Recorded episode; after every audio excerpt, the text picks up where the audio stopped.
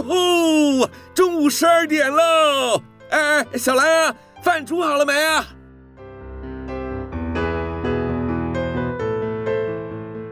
您现在收听的是云端新广播，FM 九十九点五 New Radio，最自由的新声音。现在收听亲子加油站，有办法改善小兰跟我的亲子关系吗？应该有机会吧。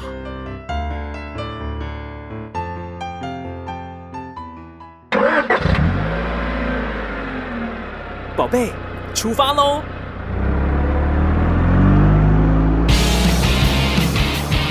亲子加油站，帮您加满教养正能量。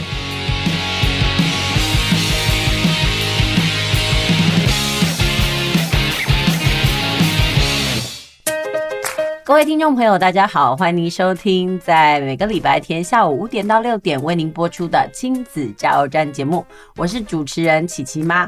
时间过得很快哦，这下个礼拜呢就是过年了。呃，其实应该不是说下个礼拜，就是再两天就是过年了。不知道听众朋友呢，你的年货准备的怎么样？还有呢，今年的围炉呢，大你们打算怎么样庆祝呢？呃，其实我觉得过年这件事情一直都很值得期待哦。呃，也许可能是每年呢、就是每天呢工作都很忙，那难得有年假，尤其今年年假呢又长达九天哦，所以呢很多人呢应该就可以趁着这个时候好好的休息一下。以往呢没有疫情的时候呢，可能有些人会举家呢外出啦、出游啦，或者是出国，但是呢今年因为疫情的关系哦，所以很多呃活动呢应该算是消停了。但是不管怎么样，我觉得年味都是还是值得期待的。那今天我们的节目呢，要跟大家聊什么呢？呃，上个礼拜呢，我们跟大家聊到了保姆工作的甘苦谈，但是我觉得在聊的过程当中呢，我觉得还是有很多东西值得跟听众朋友分享。比如说在照顾小孩的过程当中啊，呃，饮食的问题该怎么做，然后常规该怎么做，还有早教该怎么做。所以今天的节目呢，我们依旧呢邀请到上礼拜来到我们节目的资深保姆雅雯哦，来到我们的节目现场跟大家聊一聊。不过，在正式让他跟我们在空中开讲之前呢，呃，我们先休息一下，听首歌，等一下再回来。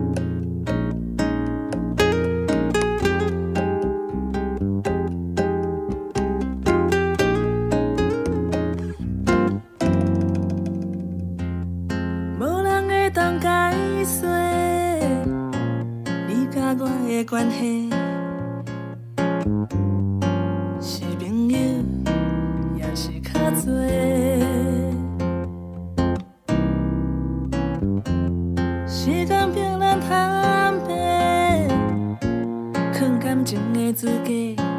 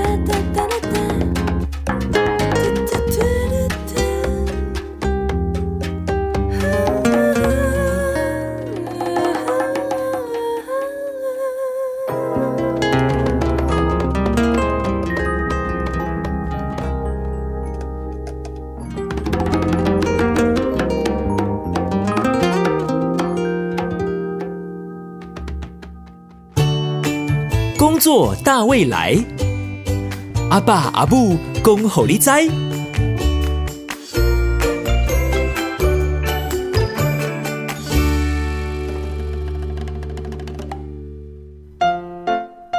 继续回到我们的节目哦，您现在收听的是在每个礼拜天下午五点到六点这段准备要吃饭的时光之前呢，呃，在空中与您一起度过的亲子加油站节目，我是主持人琪琪妈。今天我们的节目呢，邀请到曾经来过我们节目的资深保姆雅文呢，来到我们的节目现场，来跟大家聊一聊。那今天聊什么？当然不是在聊这个保姆工作的甘苦谈啦，我们是希望她分享一些专业。呃，其实呢，琪琪妈自己就是有一些朋友呢，就在当妈妈，但是他们对于喂小孩这件事情哦，一直都很苦恼。那我们就希望呢，雅文来跟大家分享一下，比如说她在照顾小孩的过程当中呢，她通常是怎么样帮孩子准备副食品，还有呢，她又怎么样来进行这个喂食的动作。雅文你好，哎，你好，对，雅文可以跟大家讲一下，就是说你通常在呃。喂食小孩的过程当中，你大概都会做一些什么样子的准备动作，或者是帮他们准备什么食物呢？呃，其实每个阶段的呃每个阶段的小朋友他需要的食物是不一样。可是像我们是五个月或六个月开始就是吃副食品嘛，啊哈、uh，huh. 那那个时候我们主要会是呃以以以泥状的泥状的为主。那一开始我们可能会有一样的食物，嗯、比如说一开始我们这个呃这几天是喂南瓜泥，嗯哼，然后下一次我可能就会南瓜再加。呃，高丽菜，然后都是打成泥状的，嗯、哼然后再下一次可能就是食，等于说食物是一样一样叠加上去的，哦、让他吃到综合的东西，什么都吃过了之后呢，小孩子长大以后他是比较不会挑食。哎、欸，所以你照顾过的小孩就是比较不会挑食哦。说真的，我还没有遇到过，嗯哼，我还没有遇到过小朋友，我算幸运吧，嗯、所以我还没有遇到过说真的非常挑食到我准备的食物他不爱吃、欸。哎，哎，可是比如说他在尝试第一口的时候。呃，难免都会有吐出来的感觉吧？嗯，对。可是呃，我觉得这也是保姆，这是我的乐趣啦。Oh, oh, oh. 他他第一口下，因为你第一口下去对孩子来说，它是奇怪的口感，他没有吃过。然后我们有，我们当然要吃喂喂那么小的小朋友，他第一次尝试吃食物、吃副食品的时候，当然你呃工具是要齐全的啊。你你你举例分享一下。围兜兜啊，oh. 好。然后呢，你一定要准备一些呃手巾在旁边呐、啊。然后呢，你要让他坐好，坐在固定的位置上。然后呢，有餐桌，有餐椅哦。三四个月的时候，就是让他固定的坐在位置上。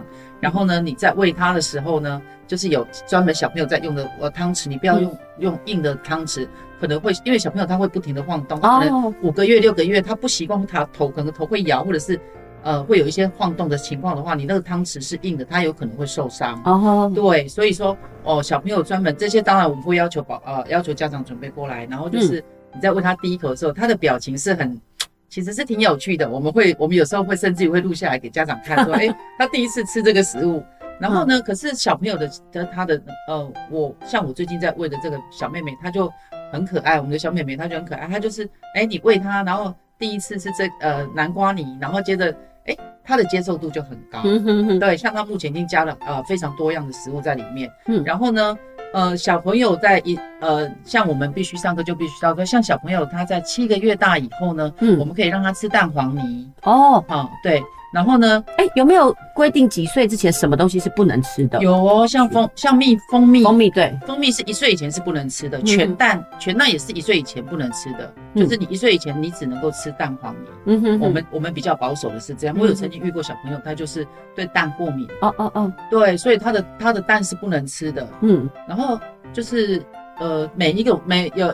有毛的那种水果哦，我知道有毛的食物也是有的小朋友他体质比较过敏的，我们也是会建议家长说，嗯，为了避免为了避免一些不好的就是不好的状况发生，我们是建议会大一点，比如一岁多再慢慢的给他尝试一点点一点点慢慢的尝试，嗯，可是，一般孩子来讲的话，基本上呃七个月以后哦，七八个月以后，我们会尝试给一点呃鱼，小鱼像乌拉鱼这种东西。那一岁以后，可能我们才敢慢慢的给一些呃比较成熟的食物。嗯哼，对。那七八个月的时候，我们大部分都会打成泥，然后就是它有一个进阶的，它有一个进阶的状况。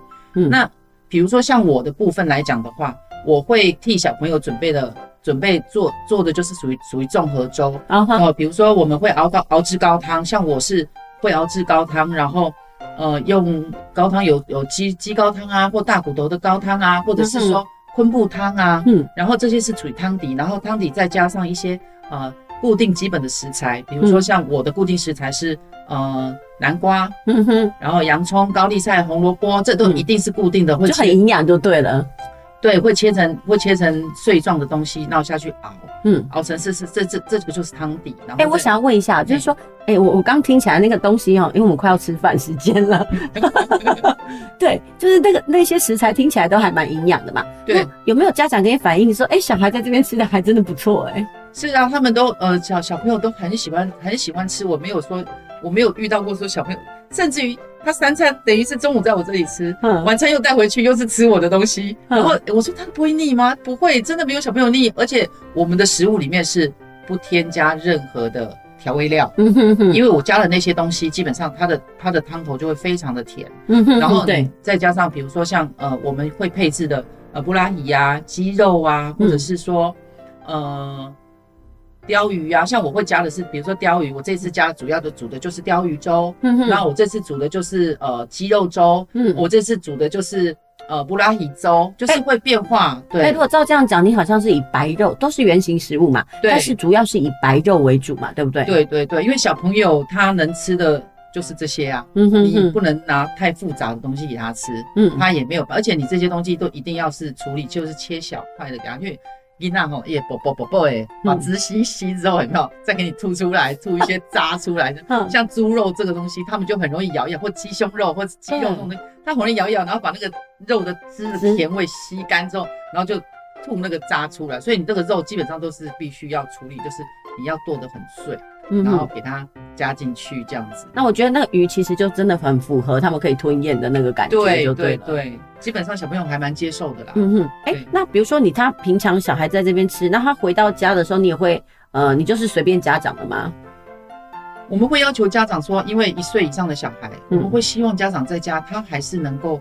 呃，特别替孩子准备，嗯、但是一岁以上的小孩其实他是可以跟随着家长吃了，嗯哼哼，但是他是希望家长不要让他吃调味料太重的东西。可是你有发现家长就是，哎、欸，我刚刚我加沙一的加沙，你有发现这样子吗？有有。那那这样会对你们在托育上有任何影响吗？嗯，目前并不会。可是我是会提醒家长说，嗯，不要让他吃到调味料太重的东西，比如说糖果很甜呐、啊，对，或者是说，哎、欸，你有习有习惯那个跟家长家家人一样吃的那么咸呐、啊，这样子。我们这边的食物他就不会爱吃的，因为我们都没有加调味料。嗯哼，哼，对。其实小孩子的味蕾，就是其实我们的味蕾细胞，它其实是会有一段时间，是对，它是需要更新的。那所以当我们在喂小孩的时候，当然是越纯粹越好，他才不会每次都吃到那些我们说是空的食物、不营养的食物。对，没有错。哎、欸，那我问个问题哦、喔，就是你以前自己照顾自己的小孩也这么的盯紧吗？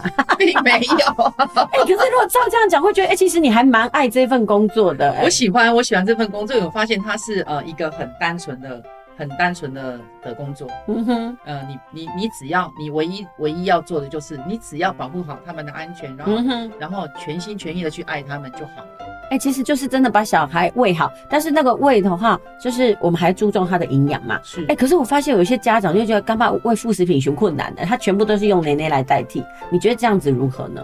小朋友其实他在他在哎两三岁以前，他主要还是以牛奶为主，副食品为辅。嗯、但是到、嗯、呃大概大概一个年纪之后，两岁多三岁之后，主要的奶牛奶就会慢慢退化，变成是。他们的饮料而已，嗯、哼哼，你就必须让他的呃副食品变成正常的食物了。嗯、哼哼，主要还是要以吃饭之后后期，但是在前期三岁以前，他还是必须要有呃牛奶，必须要充足的每天喝到多少的牛，他们的营养是来自于牛奶。嗯哼哼，那三岁以后，他可能他的营养就会来自于食物了。嗯哼哼，对。因为毕竟还是要回归到以后长大的那个生活嘛。对对对，它的它的它的营养就会主要来自于食物，所以说其实牛奶它是不可或缺的。哼哼哼，可是因为现在有的小朋友他比较早就去上幼稚园，嗯。那像两有的两岁就去上幼稚幼幼幼班了，嗯，那幼幼班的时候就是老师不会帮你喂奶，对，所以所以变成那个时候他们就开始没有喝奶了，嗯对，所以我觉得其实还是挺，我觉得孩子还是最好是牛奶能够喝到三岁啊，嗯哼哼对孩子的营养其实还是比较足够的。哎、但我想要问一下，比如说你托育的年纪，通常都是什么时候到什么时候？呃，通常都是，呃，家长家长等于是有的是坐月子做，看家长的职业了，有的是坐月子做完之后，他就把小朋友送出来了，嗯然后哼一直带到大概三岁。嗯，一般的话来说，大部分都会带到两岁半到三岁。所以两岁半到三岁就是他们的毕业期，就对了没有。错，每年的八月。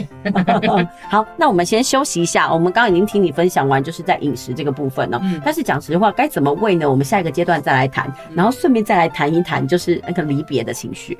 OK，好，那我们先休息一下，等一下再回来。寂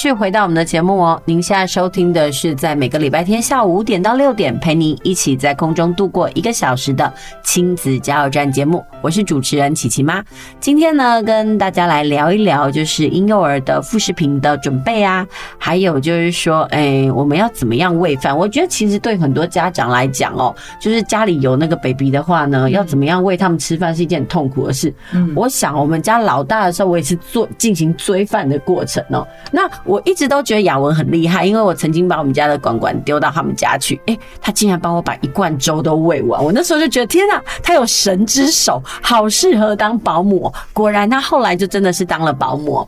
哎，你可以跟我们讲，喂小孩有没有一种仪式啊，或者是怎么样让他知道？当然有，分享一下，分享一下。一定必须要在固定的座位上哦。对，而且你必须要让他专心，嗯，你不能让他心，你必须要让他心无旁骛，嗯。然后，呃，到后来我当保姆的时候，呃，其实我的小朋友在喂粥的时候，他们都会乖乖的坐在他应该坐的位置上。哎，你你怎么样去培养这个？当要多久的时间呢？就是我告诉你，呃，妹妹看哥哥怎么做哦。我我我小的时候，比如说像我现在带的那个妹妹哦，几个月我才想，我这么小，我就我就我就坐在摇椅上，然后我就看着哥哥，两个哥哥时间到就去坐在沙发上，然后。姨姨就开始喂喂他们吃饭，哦，就喂，就是让他们坐在他们的餐桌椅上，姨姨就开始喂他们吃饭。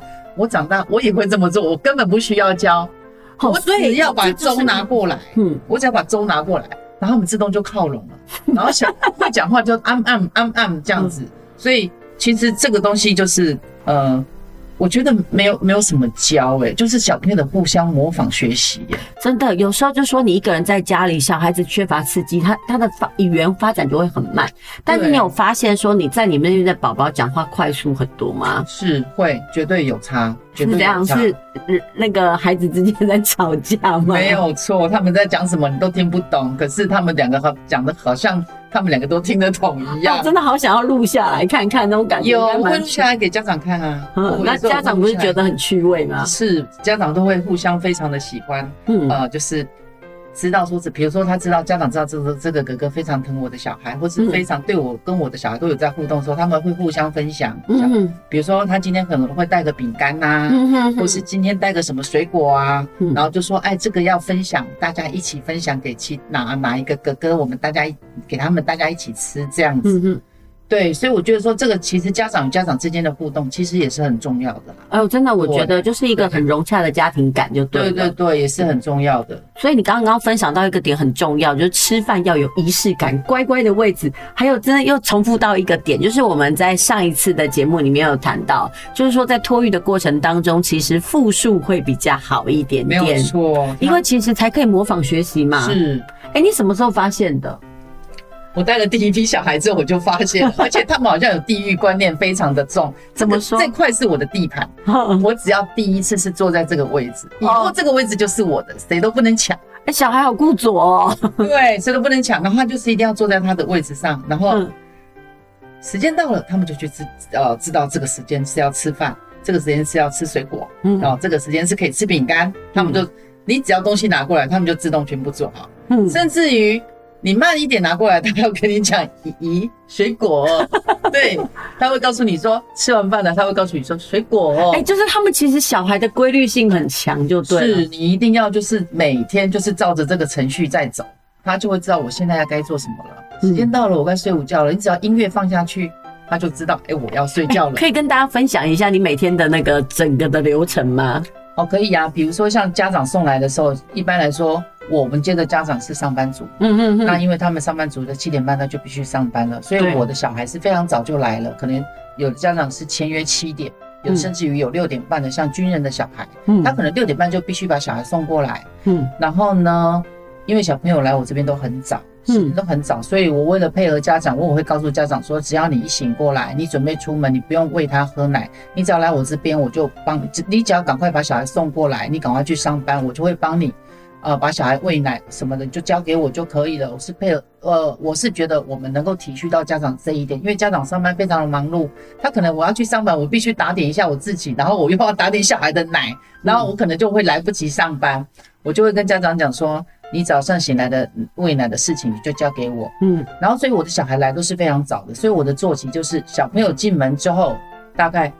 第一支奶就开始喝了，嗯哼，喝完牛奶之后呢，就帮他换个尿布啊，什么都整理好之后呢，我们稍微小睡一下，比如说我们八点会小睡一下，睡到九点或九点半，嗯，然后起来就开始玩乐，然后大概十一点的时候我们就开始吃副食品，嗯，然后吃副食品，然后吃水果，好，然后稍微玩一下，大概一点半到两点的时候呢，就是我们午休时间，嗯，我们可能会休息到三点半到四点，嗯，对，然后小朋友就会起来了，然后就开始整理。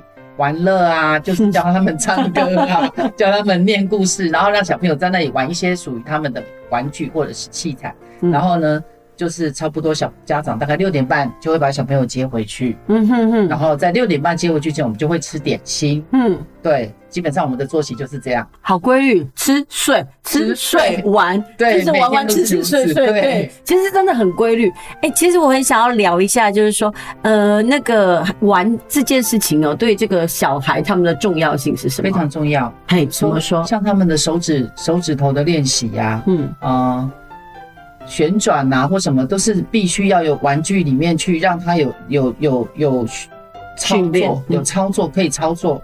所以说，人家说的一句话就是，小朋友是从游戏当中去去去学习的，这真的是非常的重要。你什么时候体验到这一点？因为我有发现，嗯，有的保姆啊，他会把他会把，因为我有接过，就是从其他保姆那边推过来的，或是阿嬷带的，哦，阿嬷带的小孩，他就是。背在背背在背上，然后或者是说，反正我就是让你一个人在那里。嘿，我曾经带过，我曾经啊、呃、印象最深刻的是有一个小朋友，他是阿妈带的到十个月了，哼，他还不会坐，哼，因为他可能就是阿妈是在田里工作的，哦，他他可能就是背在背上，或者是回到家就让他躺在床上，所以基本上他到了十个月之后还不会坐，也不太会爬，也不太会翻身，也没有什么语言，嗯，然后。呃，因为妈妈是在台北工作嘛，呃，在在在高雄工作嘛，那他就他就觉得他回去看孩，他回去彰化看孩子的时候，他觉得不正常，不对，然后他跑来找我，然后把孩子带过来，希望我能帮他带。嗯、那我认为，我个人是认为这个孩子基本上他没有什么问题，但是他就是缺乏互动，嗯哼，缺乏互动跟缺乏那个那个生活上有没有？其实有一些有些就是玩玩乐什么的，有一些游戏上的刺激，我觉得都不够。嗯、所以说，我就我就那时候我就帮他接下来之后，我发现说，哎、欸，他跟小朋友的互动，跟小朋友一起玩玩具之后，才一两个月而已，就进步神速，对不对？对，才来我这边不到半个月的时候，他就会做了，因为他有看到其他小朋友坐在那里，爬在那里，站在那里，在那边玩，然后他觉得说，小朋友他们会想要做一样的事，他觉得人家做得到的，我可能也会想要做，嗯，他觉得他想要像他那个样子去模仿去学习，才半个月他就会做好，嗯哼哼，然后。接着就是，比如说像呃玩溜滑梯呀，或者是说玩一些呃投球的啊，就是很多关于小朋友的那些玩具，久了之后，哎，他就是跟一般的孩子一样，嗯哼哼，妈妈就放心了，因为他觉得说是不是小孩子发展有迟缓还是什么，他就真的很担心这一块。然后可是到后来，哎，原来真的就是少刺激而已，少刺激没有互动。真的就是模仿，其实同侪的那个环境的氛围真的非常的重要。对，而且他就是没有，我个人真的觉得说，哎、欸，小朋友的玩具真的很重要，所以我非常喜欢玩小朋友的玩具，非常喜欢买，我很喜欢去买小朋友的玩具。那反正坏掉了，我们如果玩坏了，就是尽量让孩子玩。嗯哼，我们玩我们的玩具不是为了要摆给家长看，嗯哼，我们的玩具是要给孩子玩的。然后一段时间，反正坏掉就丢掉，书本破掉了，然后小朋友撕破就撕破了。嗯嗯，对，这是都是属于一种。生财工具，嗯，他必须要有的东西，他才有办法去发展。哎、欸，我觉得这其实就是你的职业道德跟你的专业的程度了。真的，我觉得这是个人的，这是个人的那个啦，投资啦。每个人其实真的也不不是也不也说真的，也不是每个保姆他都这样。但是我发现呢，近几年来的保姆开始有这样的认知，早教的认知，他们开始就会有越来越多的那个教具摄入了。是，其实家长也是会比较，也是会观察的嘛。对对。但是你刚刚提到有一个很重要的，就是所谓的发展这件事情到底有没有迟缓？不过呢，我们先休息一下，我们先听首歌，等下再回来，我们来谈。谈谈呢，就是以保姆的立场，他怎么来观察孩子他的每个阶段的发展。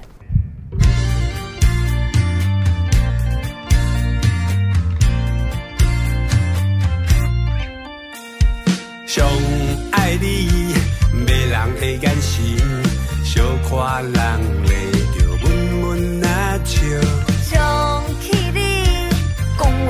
话无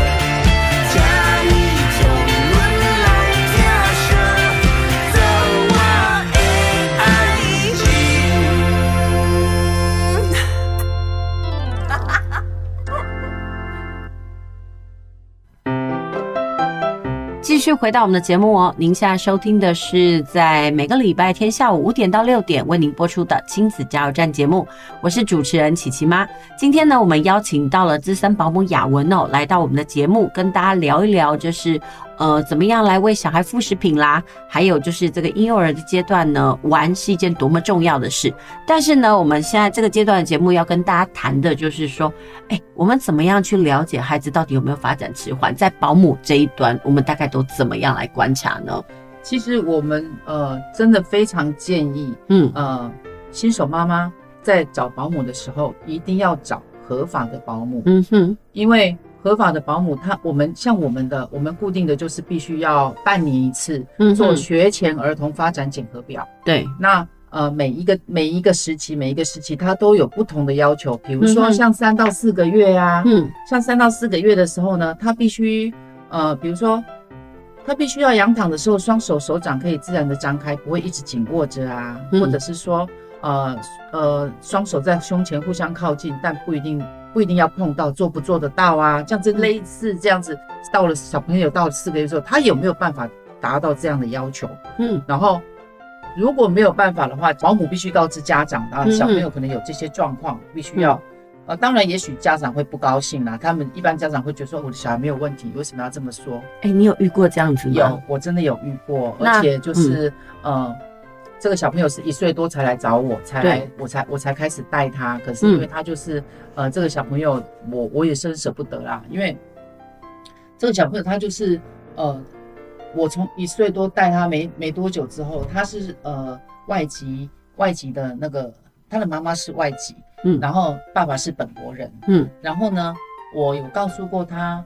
小朋友可能有某些状况，嗯，那家长一开始是不能接受的。哎、欸，比如说你你发现他有哪一些部分是异常的？因为一岁多，其实，呃，他他是发展比较慢吗？还是怎样？他是一岁五个月的时候来的，可是到我两岁时候，我发现说他没有语言。嗯哼。然后一般两岁的孩子，其实你你你像我刚刚形容的，就是你在喂他吃饭的时候，嗯，饭拿出来，一般小朋友他就会靠拢了。对。可是当我们全部都做好的时候，嗯。他没有反应，他站在那里，嗯、然后我告诉他说：“来，快，啊、呃，小朋友快过来吃饭啊！你去，你怎么招呼他，他都站在那里没有反应。嗯，你再跟他讲话，他是听不懂的。嗯，然后你再跟他说话，他眼睛是没有办法跟你直视，他没有办法跟你对视。嗯，然后呢，他没有语言，没有学习。嗯，嗯对。可是像这样的状况，我有告知父母，可是父母。一般的父母其实百分之九十都会排斥，他可能会觉得说我的孩子是没有问题的。像我遇到的这个家长，他是觉得说，哎呀，可能因为妈妈是外籍人士，那他可能就是因为啊，妈妈妈妈都是讲呃泰语，他他自己的国家的语言，对，妈妈都是讲自己国家的语言，所以就他觉得说啊，孩子语言比较慢，或者是听不懂，是因为妈妈的关系。可是我跟他讲说不对，因为。你在我这边，你一岁五个月来到我这里，你几乎是整天都跟我们在一起的。照理来讲，你最基本的好，奶奶，嗯，我要喝的时候我要奶奶，然后或者是说，呃，谢谢，这些很基本的或姨姨，这些很基本的是一岁五个月几乎就都会了。你在你该有的技能、该有的年纪、该有的技能，你没有达到之后，我是必须通知你的。嗯，然后还有他很明显的就是会挑食。嗯，很明显都是，他对食物来讲的话，他不吃某些食物，嗯，他只吃某些食物，这个是很明显的。嗯、还有就是，呃，比如说牛奶的喂食是不理想的，嗯，因为食量太小吗？不是，因为一开始妈妈来的时候，他就是他拿着奶瓶，他拿着拿着他要用的东西过来之后，我就看到他，啊，你怎么有奶瓶、有吸管、有汤匙？嗯、然后他就说，他有时候会用吸管给他喝。有时候用汤匙给他喂，后来我才发现说，因为这孩子他喝奶并不是很理想，嗯，吸管吸几口他就不吸了，嗯，牛奶喂几瓶他就喂吸几奶嘴喂几口他就不吸了，而是用吸管，吸管不行用汤匙，汤匙不行用滴药器，就是他的饮食很不 OK 的，所以很瘦小吗？是，就是很瘦小。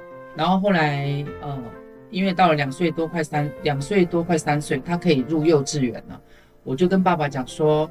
呃，你一定要带去，就是一定要带去检查，因为我我觉得他的，因为讲实话，那个早早期疗愈的话，它一定有一个关键期呀、啊，就是一定得再赶快，你越早发现，其实他的那个状况会越好。是，哦，所以后来加医医医院检检查是说他是属于重度的自闭症，对，他就是没有语言，嗯，然后后来就是安排去念呃，就是专门的幼稚园，很特殊的幼稚园，那也还好，家长也是觉得说，哎，还好，我们保姆帮他找出这个这个问题，让他知道说、嗯、啊，孩子其实，所以我觉得说这一点是非常重要的。说、嗯、为什么我们一定要找合格的保姆？因为有些东西是呃。你有合格的保姆，他才有办法帮你把做这个把关。如果说你没有的话，可能你自己人跟我多加给板题呀。对，我觉得不去在意这种东西。对，真的会有个迷失。而且说真的，嗯、呃，像这样子的检核表，好像我们去帮孩子做那个健康检查，就是哎、欸、小 baby 的时候嘛，几个月几个月，其实到医院都要填。但是如果你是可能是职业妇女的话，你其实并没有那么清楚的孩子的每个发展历程。对。那如果透过保姆这边，其实他是。几乎除了就是睡觉，晚上睡觉带回家的那段时间没看到，他其实白天的时间他会比你更观察、更了解你的孩子。是是，所以这就是很重要的地方啊。嗯哼哼，所以这也觉得你你也觉得这是你工作上的一种，你觉得有帮助到人就对了。当然，这是一种职业道德，这个该做的都是必须要做的。对，嗯哼，所以你都会很关心，就是每个孩子的发展历程就对了。是是，对，这是应该的。对，那我们记得我们在前面的呃节目里面有聊到，就是说每到八月的时候就是一个离别期，哎，分享一下，就是虽然这常常这样送往迎来，但是感觉怎么样呢？哦，刚开始的时候会很难过，嗯，可是后来呢，到后来就有点第一个有点麻痹了，第二个会觉得说，哎，这是孩子成长的一个历程啊，嗯，然后我们也会很开心的，有时候甚至于说。他就去念幼稚园的啊，幼稚园有办什么活动的时候，我们还会跑去看他，看他表演，他也非常的开心开心呐，就觉得说，哎，姨姨来看我了，他会表演的更卖力，所以说，其实这是一种感情啦，嗯，对啊，虽然说虽然说舍不得，但是他们长大了，成长了，就是对他们来说也是一种祝福。我们有时候会办一些活动啊，跟家长跟家长一起，就是在家里办一些活动，是就是等于一送。诶、欸，那个叫什么毕业典礼吗？哦，毕业典礼。哎、欸，你的毕业典礼，那用呃保姆家的毕业典礼大概会有什么样的仪式？就是呃，比如说这次有两个小朋友要毕业的话，我就可能就是准备两个小朋友的小礼物啊，然后吃吃喝喝啊，然后家长来，啊，大家也很开心的拍照啊。嗯、对，大大致上就是这样啦。嗯哼，对，就是其实保姆的那个哎、欸、工作，就是这种历程是必须要。必须要去面对的啦，就是每一段时间就要分离一次，就对。对，啊，那是这样就挡刚准备跨西北安诺，应该是不至于吧？因为到后来我也是已经有点麻痹了。好，恭喜你麻痹了。哎，我想要知道，就快要过年了，就是在托育上呢，就是像一般的公司行号、一般的职业都有这种所谓的年终奖金，所以你们的保姆，呃，是有这样的规定，但是也不限制一定要有嘛，对不对？嗯，有可以要求，你可以跟家长要求，保姆跟家长其实是属于契约制的嘛，嗯、那这种东西你是可以跟家长要求的。那一般来说，我们的条件就是，呃，年终奖金就是十一个月这样子。嗯哼哼。那我们现在聊一聊，就是说，呃，关于保姆这个工作，你个人到底有什么样的看法跟观点呢？你会推荐吗？就是，呃，如果是推荐的话，你会觉得什么样的职业的人很适合？我觉得必须，呃，有一个。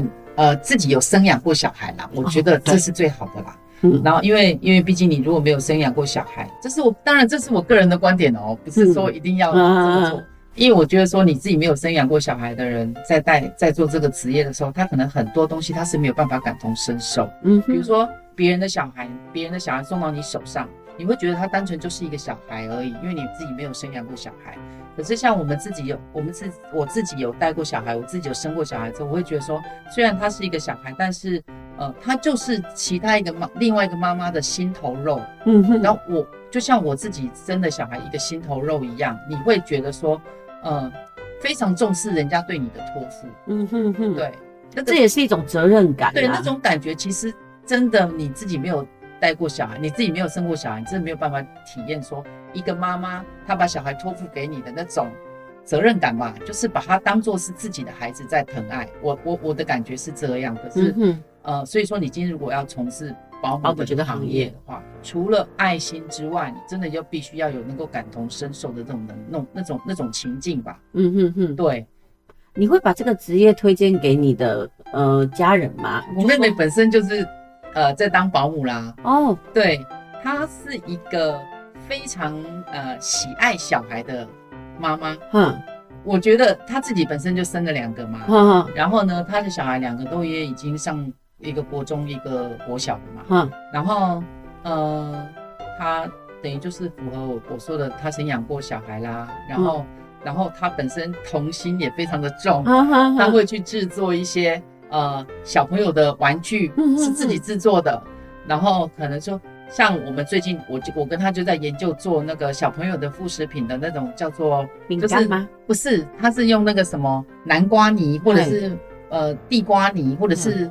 嗯呃，你也可以用成蔬菜弄成泥，然后再加打成泥之后，再加高蒸熟之后，再加高筋面粉，再打一个蛋黄、哦、下去用煎的，就可以变成小朋友吃的煎饼，或者是，哦哦、对对对，他对这种东西他就非常的，哎、欸，非常的用心，然后他会跟小朋友坐在那边一起玩小朋友的玩具，就是童心未泯，你知道吗？嗯，就觉得我就觉得说，哎、欸，像他，他他跟我说，他问我当保姆他适不适合的时候。说真的，我就觉得非常的适合。嗯哼，然后我就可是你当初有推荐过他试试看这个职业吗？呃，我我我没有推荐他，但是因为他自己去，那他之前是在外面上班嘛，然后他自己有去考保保姆的证照，嗯，我也鼓励说，哎，你你你可以去考看看呐，然后也去上课，他也去考了，然后呢，他的证照就是一直都放着。可是我看，因为我我看他这。看他在对像我我弟弟的小，就是自己亲戚的小孩，他都非常的有耐心，嗯哼，然后会跟小朋友在那里玩跳跳马，都、嗯、对，就我就觉得说，他问我适不适合的时候，我就跟他讲说，其实我觉得你蛮适合，因为第一个他有爱心又有耐心，他自己也童心未泯，嗯、他也很喜欢跟小朋友玩在一起，嗯、我觉得这样子的条件，我觉得他是挺。他是更适合的啦，非常非常的适合。所以你们家是保姆世家？没有。所以我觉得说，我觉得说当保姆最基本的就是我说的这些条件啦，就是你基本上你要爱心嘛，然后我们要非常感谢人家把小孩托付在我们的手上，嗯，好，这是一种责任感的问题。然后再来就是耐心嘛，然后就是我们都坚持一个理念，就是小孩子就是我们的小孩来到我们的手上。就是我们的小孩，除了责任感跟工作以外，其实还是感情的一种依归，就对对对，没有错，没有错。所以总而言之一句话，就是其实你还是蛮喜欢你的工作的，非常喜欢啊。嗯哼，对啊，对，难怪你会推荐给你自己的手足，我说 哎、欸，来试试看哦。而且你刚刚也讲了啊，就是那个爱心耐心啊，然后而且重点是自己曾经当过妈妈，所以更能够感同身受母爱带怎么样去对待这个孩子。对，可以，你可以理解说，一个人一个妈妈把她小孩交付给一个陌生人，嗯，然后他就是在陌生人那边，他会不会，他会不会，人家会不会善待他？嗯哼，你可以，呃，你可以设身处地了了解，知道家长是怎么想。嗯哼，可是如果说你没有生养过小孩的话，我觉得比较年轻的话。我觉得是比较不是那么合适的。嗯哼哼，其实还是生活经验的跟历练的一个问题，就对对对，没有错。对，好，那我们今天非常谢谢雅文来到我们节目哦，那跟我们分享一下就是保姆的生活。当然，希望说今天呢有提供给听众朋友一些生活上的知能，比如说呃怎么样帮小孩子准备副食品啦，还有他的那个发展状况该怎么样来看顾。那当然最重要的就是当保姆，呃，如果你是已婚妇人。然后你自己曾经也有呃生养小孩的经历，然后呢，你又非常有耐心的话，他其实是非常建议你可以投入这个行业的。是，对。好，那我们今天谢谢雅文来到我们的节目哦，我们下周同一时间再会。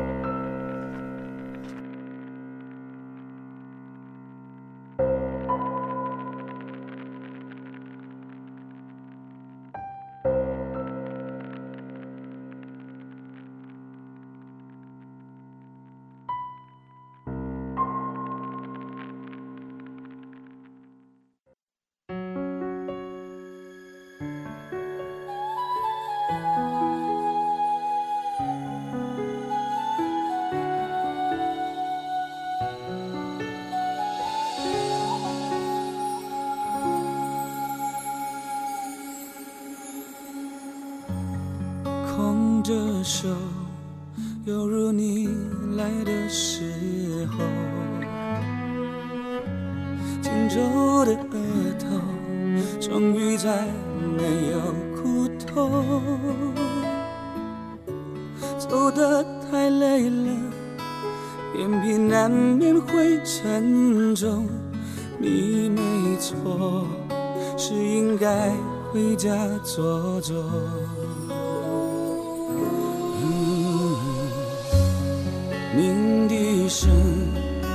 悄悄地刺进耳朵，这一次挥手，恐怕再没机会问候。最后一遍了，换你躲进我双肘，想靠在曾摇动我的天空。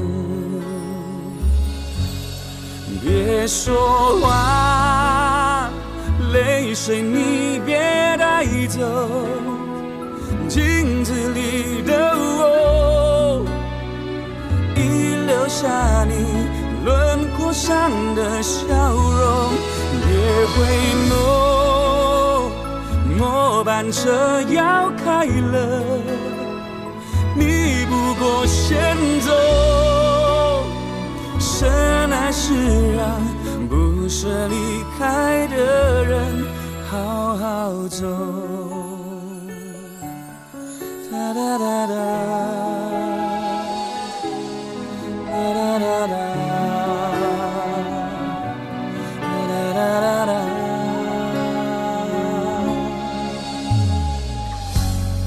鸣笛声悄悄地刺进耳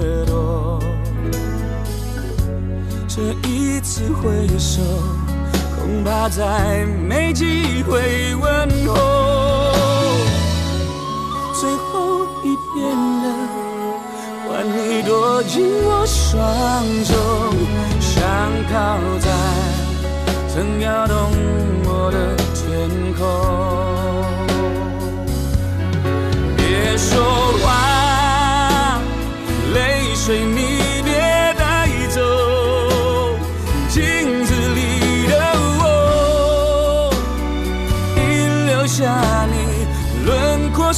的笑容。别回眸，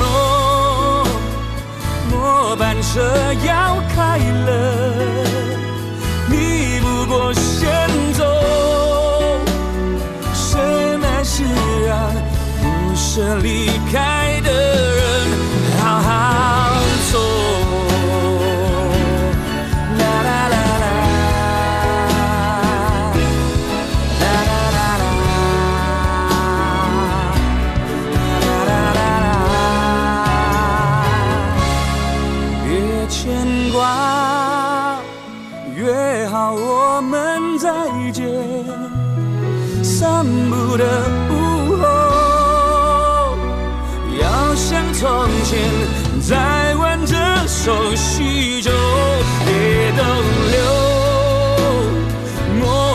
这样